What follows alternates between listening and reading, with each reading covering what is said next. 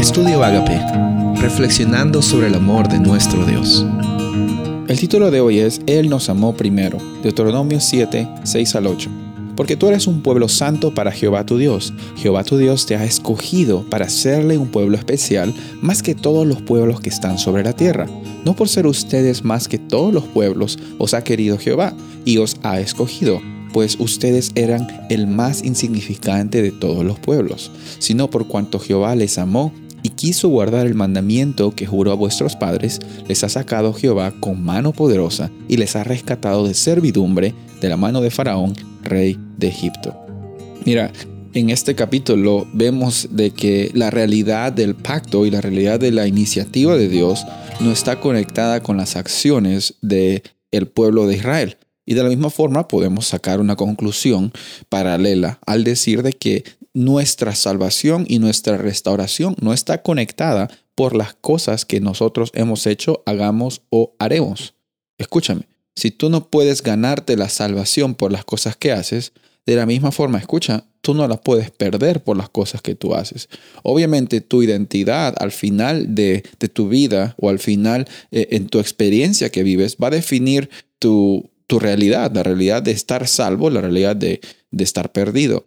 Pero la realidad del pacto no consiste en lo que nosotros éramos, sino en lo que, los Dios, en lo que Dios hizo y hace para que nosotros lleguemos a ser parte de este pacto. Escúchame, no, no, no pienses, no digas lo que yo no dije. Yo no dije de que no importa lo que hagas, Dios te va, Dios te va siempre a, salvar. La experiencia de salvación es una decisión que tú y yo tomamos y, no es que simplemente hagas lo que quieras, puedes puedes simplemente abusar de la gracia. Pablo en Romanos es bien claro y dice de que porque cuando tenemos esa nueva experiencia de, de, vivir en acuerdo del Espíritu, nosotros no estamos abusando de la gracia solo porque pues se nos, se nos antoja, nosotros amamos a Dios porque Él nos amó primero. Nosotros somos salvos porque Él nos hace salvos.